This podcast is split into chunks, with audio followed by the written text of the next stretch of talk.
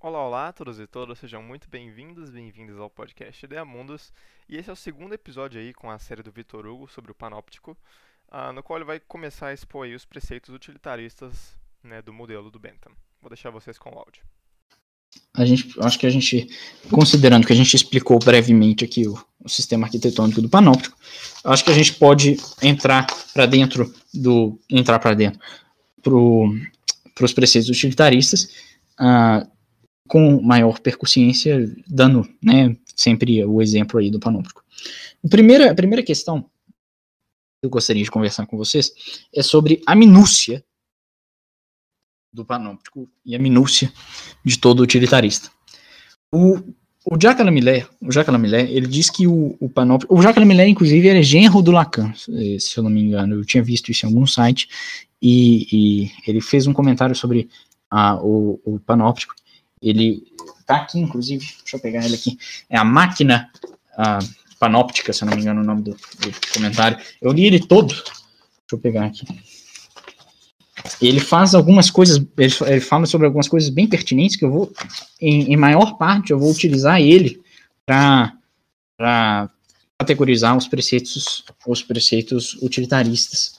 Uh, então, se vocês tiverem interesse, ele é muito, muito bom para definir essas coisas. A, a máquina panóptica de Jeremy Bentham, que chama, tem uma tradução, tem um compêndio de vários artigos, que inclusive é esse que eu usei, uh, do Panóptico do, do, um, do organizador chamado Thomas Tadeu. Ele, ele fez um compêndio bem legal, assim. Não tem, não tem alguns que são importantes, né? Tipo Foucault, porque a Vigiar e Punir é gigantesco.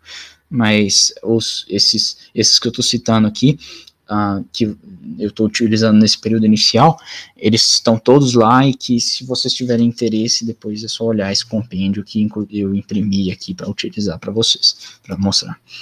Bom, a minúcia que o Jacques Miller vai falar, é a, methodization, que ele chama, né, seria justamente o aspecto utilitário, um aspecto utilitário voltado a, ao escrutínio geral de qualquer coisa.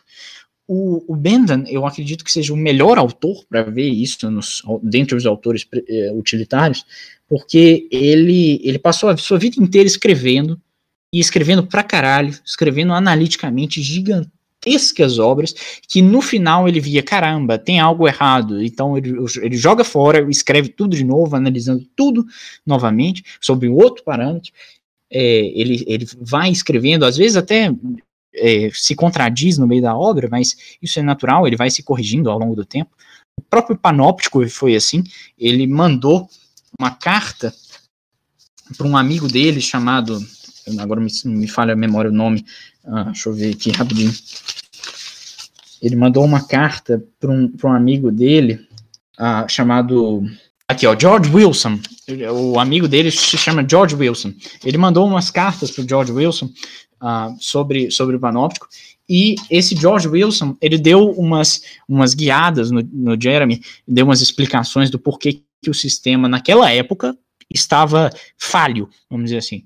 E ele discordou em alguns pontos do Jeremy Bentham.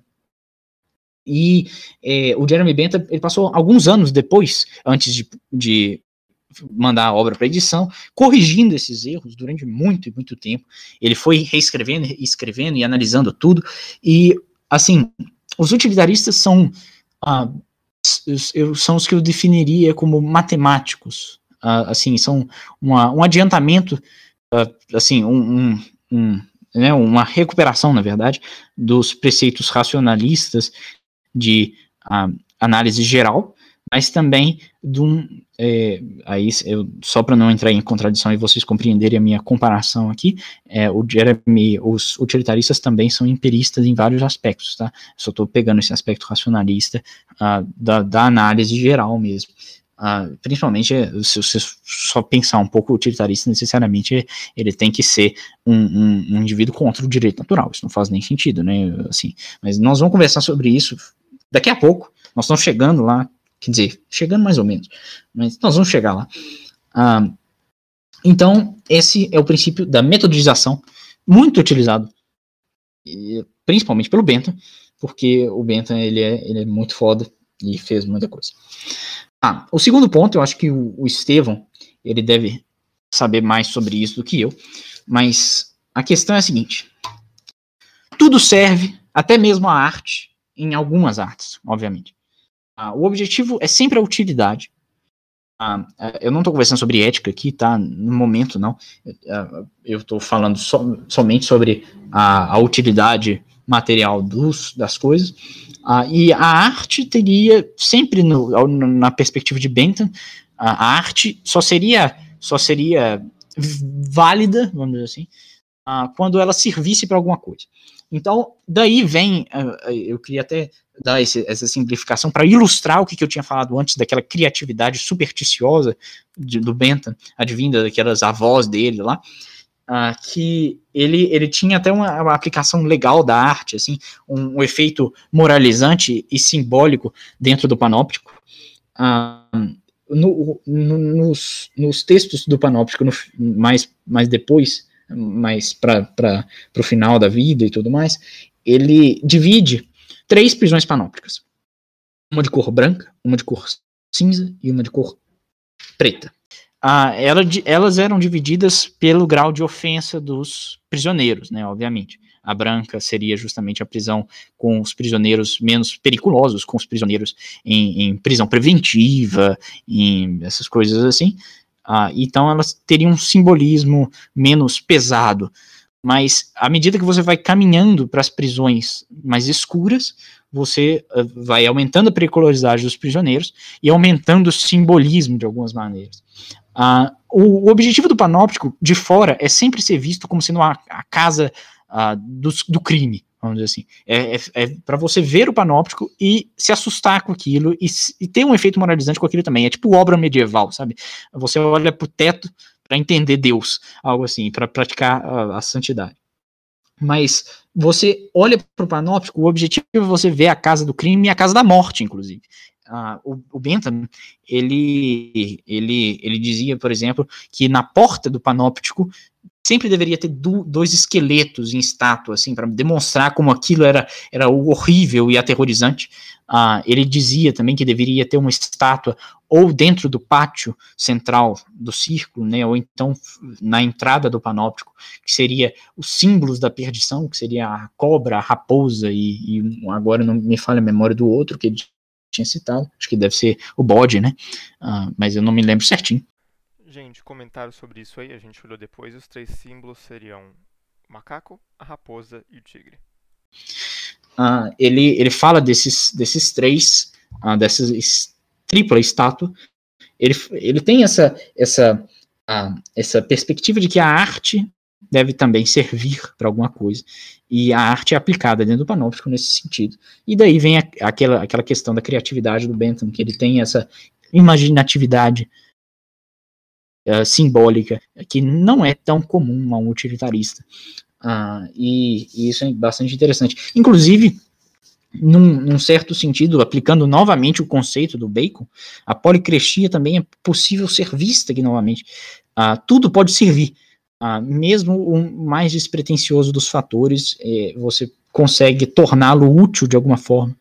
E, e mesmo a arte que por vezes a gente vê como oposto ao útil, ela pode ser utilizada em algum sentido como uh, efeito com efeito objetivado.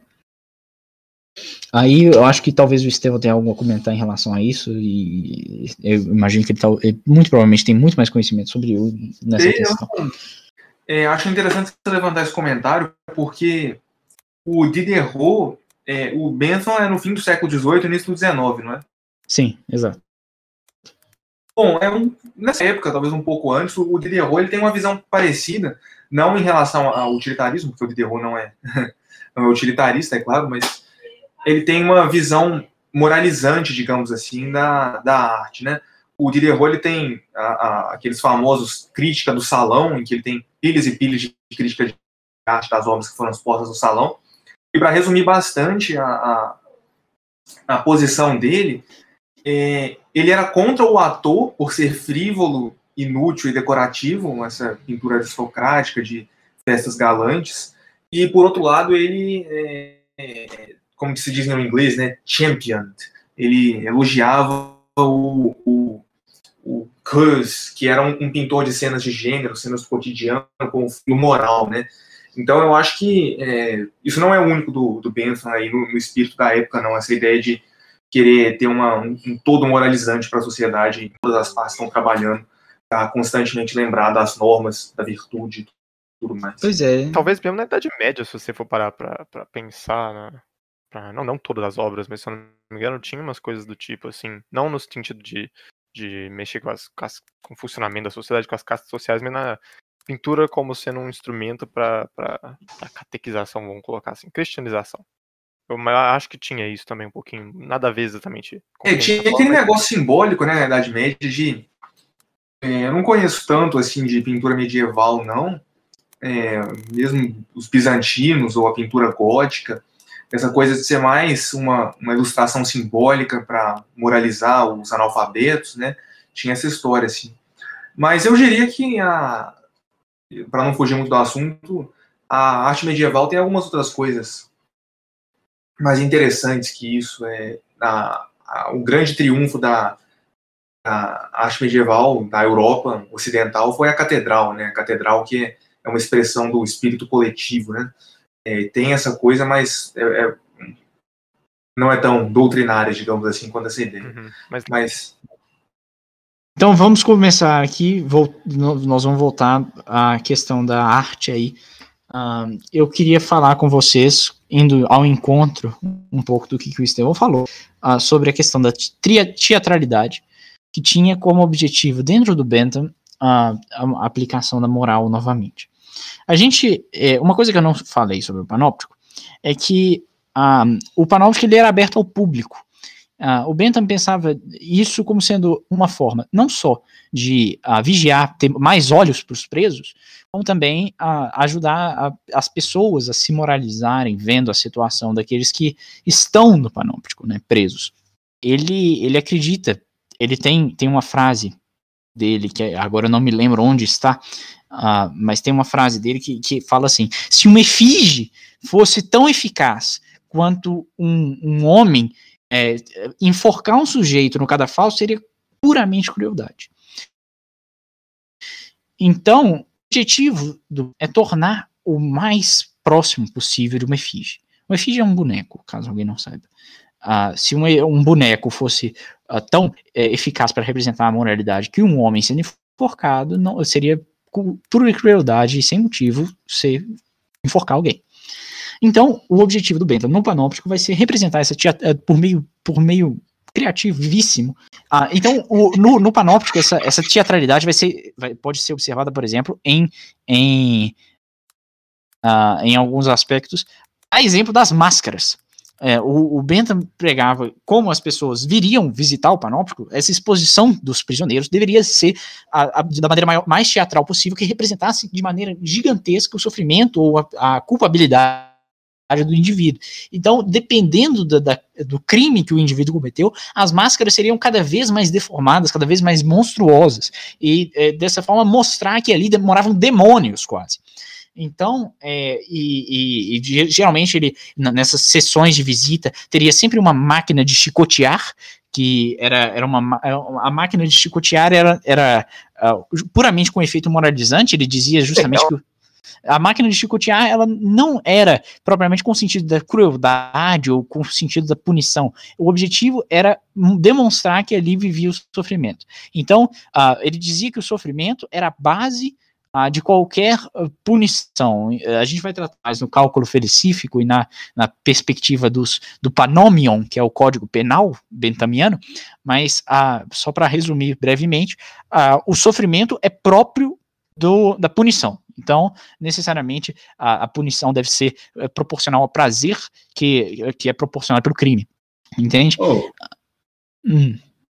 Tipo, eu não saquei assim, como que o. É assim, no, no caso das máscaras, é, porque o prisioneiro não vai querer ficar usando uma máscara para todo mundo ficar olhando e tipo, nossa, velho, olha a máscara dele bizarra.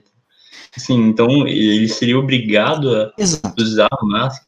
olha só, ele seria obrigado, mas o objetivo da máscara não era só a teatralidade. Eu não planejava mencionar isso, mas é, como você contou aí, uh, o Bentham ele é um, um, filósofo utilitarista extremamente filântropo. Filântropo ou filantropo? Não estou me lembrando onde fica. Filantropo. Filantropo? Uh, extremamente filantropo. Ele, ele era muito legal, assim, um sujeito muito. É, apesar de ele, a gente ter essa visão dele como sendo uma pedra fria de gelo, ah, ele, na verdade, o objetivo da máscara tinha dois objetivos. Não só a, a, moralização dos indivíduos, mas também esconder a face dos prisioneiros. Que não tinha. É, porque o objetivo não era demonstrar que aquele cara era um bosta e que na hora que ele voltasse à piedade, é, ele, ele, ele ser apedrejado na rua. Mas sim mostrar para as pessoas que ali não era um lugar legal de se ficar e preservar a, o próprio prisioneiro também. Então, em vários sentidos, o, o Bento. Muito bom, muito bom. É, eu, eu vou. Interessante isso. Eu, eu, sim, com certeza. Eu vou nas influências do Bento, uh, nesse princípio humanista do, do, do ser Bento, mas uh, isso, essa, essa coisa das máscaras era justamente o prisioneiro era o interessado, em certa medida, a usar a máscara. Uh, e se não usasse, é lógico que tinha as medidas necessárias, como qualquer prisão tem, de obrigar o sujeito a, a só acorrentar ele e colocar a máscara. Mas uh, isso, na verdade, seria a medida extrema que seria aplicada num, num, num caso específico, sem muito uh, sentido na mentalidade mesmo do prisioneiro. Entendeu? Entendi, faz sentido. Valeu. E o Bento é muito legal, gente. E a, a, gente tem esse preconceito com utilitaristas, como se fosse uma, uma mentalidade simplória e tudo mais. Eu mesmo pensava isso anteriormente. Justamente, acho que consequência do tanto que. Eu, acho que em consequência do tanto que a gente vê na, no ensino médio, né? O utilitarista a gente vê no máximo em um parágrafo. Um parágrafo, não, um texto de uma página no, no, livro, e a citação do Jeremy Bentham é só como sendo, tipo, ah, foi influência de John Stuart Mill, porque o John Stuart Mill foi praticamente um pai do, dos Estados Unidos, da, da, do senso de liberdade e tudo mais. Ele poderia ser, se, se eu fosse o responsável uh, por classificar os Founding Fathers, eu colocaria ele como sendo um Founding Father, e por, muito provavelmente por isso a gente estuda ele muito mais do que o Bentham, mas uh, com certeza o, o, utilitarismo ele não é tão superficial como nós pensávamos. Inclusive, o, o Bentham é classificado é chamado pela Michelle Perrault e muitos outros autores como Newton da moral. Ele, ele foi literalmente um matemático da moral, um, um pensador gigantesco que eu acredito que eh, talvez, uh, eu espero que vocês saiam dessa reunião com a mesma visão que eu sobre o Bentham, ou se não, uma visão até melhor. Uh, Amor sobre esse grande pois é. eu, eu desenvolvi ao longo da leitura um certo, uma, uma certa afeição pelo, pelo sujeito, porque ele tem, ele parece ser uh, um, um, um cara, é, você vê, ele foi maltratado a vida toda, né, ele não conseguiu aplicar o plano de vida dele, ele não era muito reconhecido, até porque ele afrontava a todo momento os, os grandes da época, né?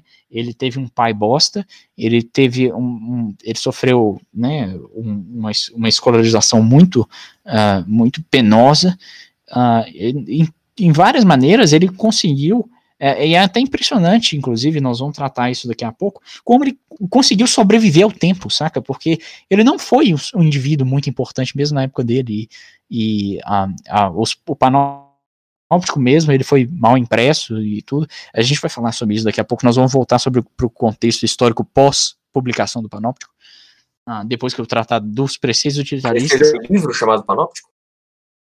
Sim, eu li o título, aquele título gigante era, era o livro dele. Ah, tá, tá. Acho que você estava lendo um, um parágrafo um introdutório. Não, era, aquilo era o título. Mas é, é, eu. De, ah, então, o John Stuart Mill, ele, na verdade, ah, corrigindo o que nós falamos no corte, é um, um responsável pela formalização daquilo que ah, seria justamente a jurisprudência americana. Eu acredito que isso seja a melhor frase, porque a interpretação dele de liberdade vai ser a, a, aquilo que mais vai influenciar a interpretação da liberdade de expressão, por exemplo, que é um, um fundamento americano. Isso, isso com certeza, uh, é, limpa o que, eu falei anteriormente, porque aquilo que eu falei anteriormente muito provavelmente estava realmente muito errado. Mas tá. Um, eu tinha parado, antes da gente passar para o John Stuart Mill, uh, na questão da teatralidade, né? O olhar do público tinha vários motivos. Eu tratei aqui de dois, justamente uh, para a gente não nos delongar, para nós não nos delongarmos muito nisso.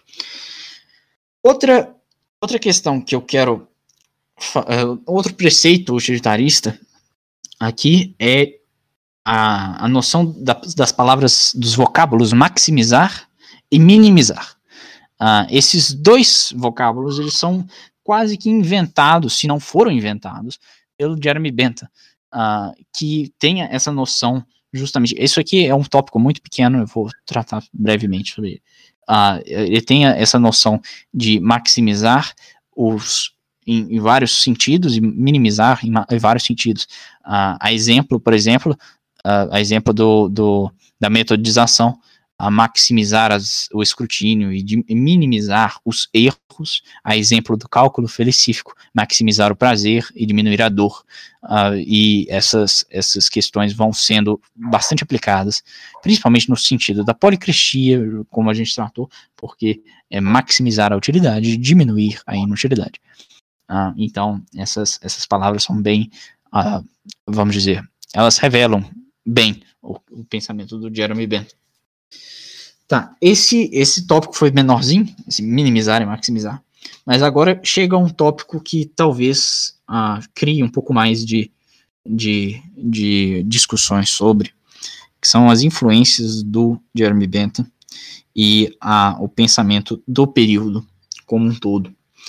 Ah, a gente, eu mencionei brevemente aqui anteriormente o Cesare Beccaria que escreveu Dos Delitos e das Penas, um livro bem confuso e esquisito, uh, mas que ele foi importantíssimo para a noção da criminologia.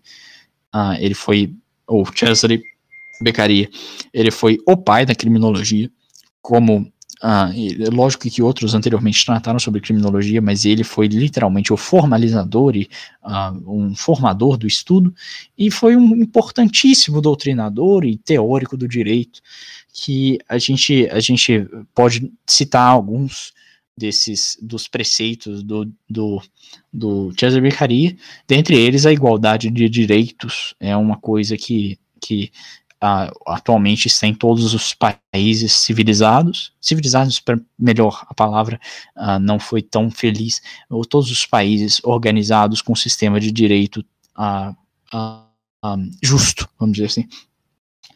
Então, um, eu, eu colocaria, colocaria como sendo uma das principais influências do Jeremy Bentham, inclusive uma das frases mais famosas que vai ser utilizada Uh, eu acredito que o, Jeremy Bentham vai ter contato com ela, principalmente pelo Priestley, mas uh, o Cesare Beccaria e o Francis Hutcherson vão falar fra essa frase também, que a frase é a seguinte, que a, a frase é que define o cálculo felicífico, que seria a, justamente a, a, maior felicidade para o maior número de pessoas.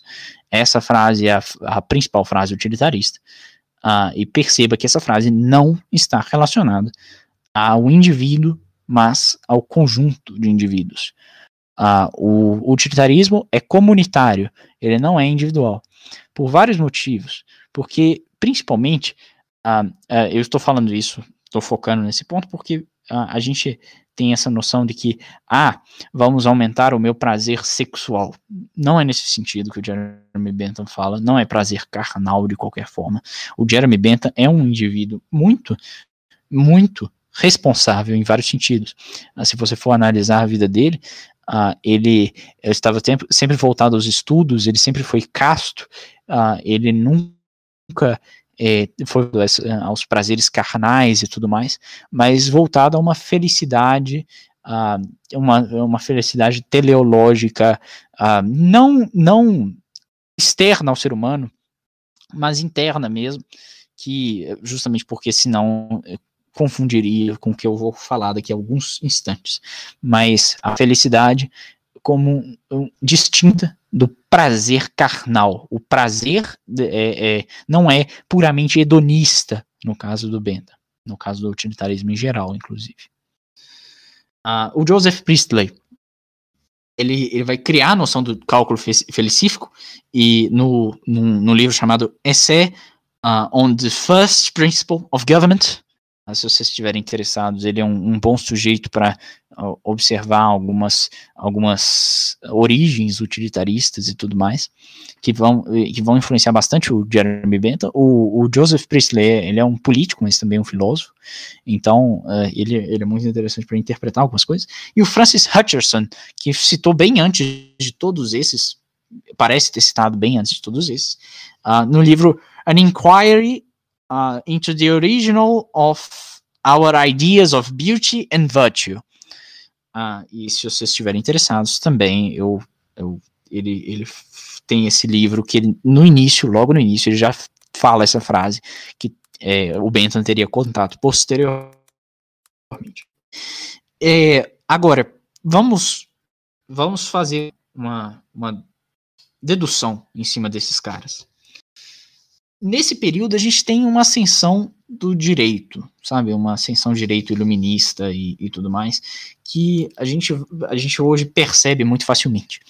Um, a, a, noção de igualdade e, e de a, e essas diversas, diversas questões iluministas aí que foram bem firmadas no, na Declaração dos Direitos do Homem e do Cidadão na Revolução Francesa, apesar de que o Bentham tenha suas discordâncias com o direito absoluto e a, o caráter a, duvidoso que a Constituição, que a Declaração tem, a, ele, elas foram bem marcantes no período e tiveram sim sua, seu reflexo no Jeremy, que é, tem o seu caráter humanizante nas prisões.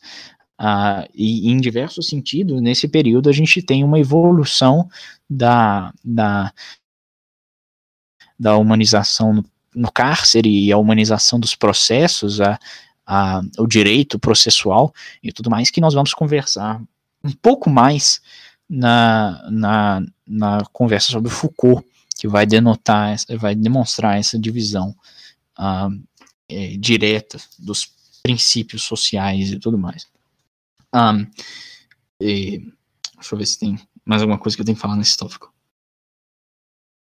É, é lógico que aí tem as outras influências que eu já falei, né, do Rousseau, do Voltaire, e todos esses têm lá os seus, o Voltaire tem o direito a todas as religiões, a, a né, a, a prática de todas as religiões, o Rousseau tem o, a questão da igualdade e tudo mais, uh, e o Bentham absorve grande parte dessas coisas, e ele, ele tenta ao máximo, ao máximo racionalizar essas coisas num, num viés utilitarista e ele vai ser um reflexo, ou então uma, uma das manifestações do, do da humanização carcerária do período.